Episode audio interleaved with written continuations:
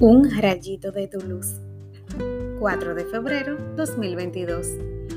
El Señor perdonó su delito y exaltó su poder para siempre. Sirácides 47 del 2 al 13. Así se hablaba de David cuando murió. Qué bonito que te reconozcan como un pecador perdonado y con poder. Me dirás que no eres un rey, pero te recuerdo que desde tu bautismo lo eres. Quizás tu reino no salga de ti mismo, pero ser dueño de uno mismo es el reino más importante que debemos conquistar. ¿Cómo podemos pretender liderar a otros si no somos capaces de dominarnos personalmente? La madurez conlleva la capacidad de elegir el mayor bien, de reconocer nuestros errores y aprender de ellos. Pidamos la ayuda del Espíritu Santo de ser íntegros miembros de su cuerpo y así poder ayudar a otros primero debemos ayudarnos a nosotros mismos para que cuando no estemos nos puedan cantar como a David.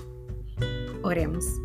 Señor, gracias por recordarme que me has perdonado. Me toca ahora extender mi poder para dominarme y serte fiel. No siempre es fácil, pero con la ayuda de tu Espíritu Santo lo lograré. Bendito seas por siempre, a ti la gloria y el honor por los siglos de los siglos. Amén.